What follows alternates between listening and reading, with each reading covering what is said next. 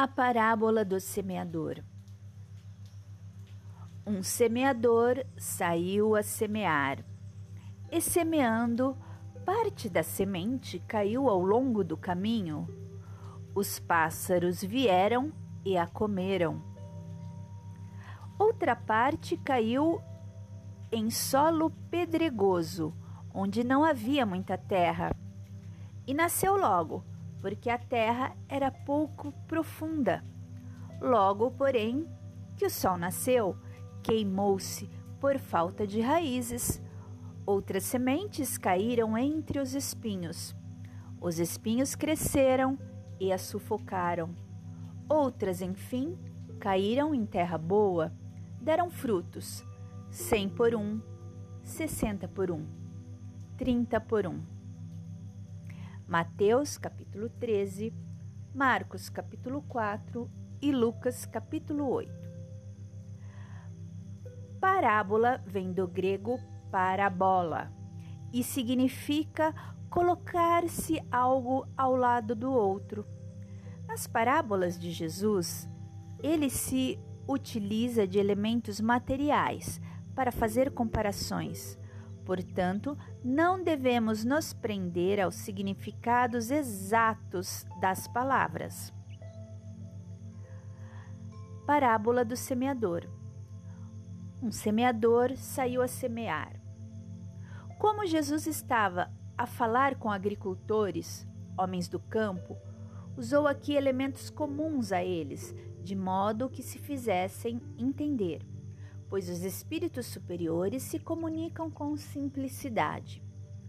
Os apóstolos, por exemplo, não eram detentores de grande sabedoria e eram nossos representantes. Assim, o semeador nessa parábola é o próprio Jesus.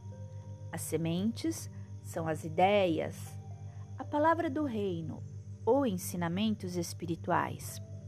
Já os variados tipos de solos são os corações humanos, as mentes diferenciadas, pois cada qual tem o seu grau de evolução, tendo o seu próprio modo de pensar, sentir e agir.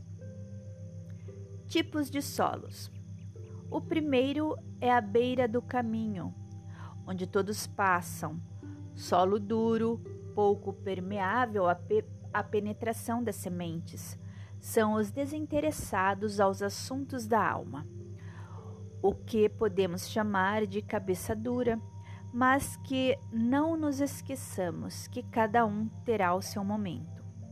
Mas, para alguns, somente através do exemplo eles serão tocados, já que se as palavras impressionam, os exemplos arrastam as aves que comeram-nas são os malignos, que arrancam tudo o que foi semeado no seu coração. Quando não assimilamos e não nos envolvemos com o espiritual, ficamos desprotegidos e os espíritos obsessores só se afastarão com a mudança, com a reforma moral. O segundo solo é o chão pedregoso. Pessoa empolgada com a palavra se animam no princípio, ficam felizes, mostram entusiasmo, porque neste solo havia terra entre as pedras, mas nos primeiros testemunhos desistem, porque era um interesse superficial. Logo que o sol nasceu, queimou-se, são os famosos fogo de palha.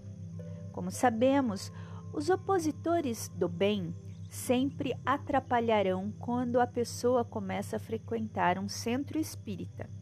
Temos que perseverar. Então, o solo pedregoso aqui é representado por pessoas imperativas, podemos chamá-las de idealistas de meio-dia, que não chegam ao final da tarefa. Tais pessoas podem ser acometidas de ingenuidade ou falta de maturidade. Cabe lembrarmos que a forma de nos protegermos destas aves malignas, ou seja, de perseverarmos quando talvez nos sintamos fracos, é indo ao passe ou falando no acolhimento fraterno, falando com nosso amigo espiritual, clamando por ajuda a Deus em nossas preces. Essas aves se afastarão, pois não encontrarão brecha nem sintonia. Assim, os empolgados desistirão nas primeiras dificuldades, pois o mundo espiritual age em silêncio no tempo deles.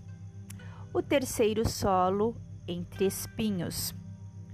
Neste solo, há condições de fazer a semente germinar, pois até já nasceu algo, o espinheiro. Então, este solo é representado por aqueles que sabem ouvir a mensagem e têm condição espiritual de entendê-la. Mas os espinhos aqui, representados pelas tentações do mundo, interesses e atividades inferiores que crescem sufocando tudo que foi germinado. Alguns opositores podem fazer com que as pessoas prosperem para lhe desviarem do caminho, prosperando materialmente, mas não espiritualmente. Esses espinhos, portanto, poderão nos sufocar. E por fim temos a terra boa. Aqui temos os preparados para receber os ensinamentos de Jesus, aqueles que ouvem e compreendem as mensagens. Neste solo, as sementes deram frutos, porque a pessoa pôs em prática o que aprendeu. E os frutos variaram, porque a produção não é igual. Cada um produzirá quanto puder e quiser. Pode ser que um produza por cem ou por 60 e outro por 30. Não quer dizer que são perfeitos, mas que terão que trabalhar muito. Nenhum de nós ficará sem testemunho, porque eles virão. Temos que perseverar. Precisamos de corações atentos para trabalhar com a humanidade, produzindo atos bons, trabalho e caridade. Esses ensinamentos espirituais recebidos são as sementes de Jesus à luz do Espiritismo, que fará com que nossa produção revele que tipo de solo é a nossa alma.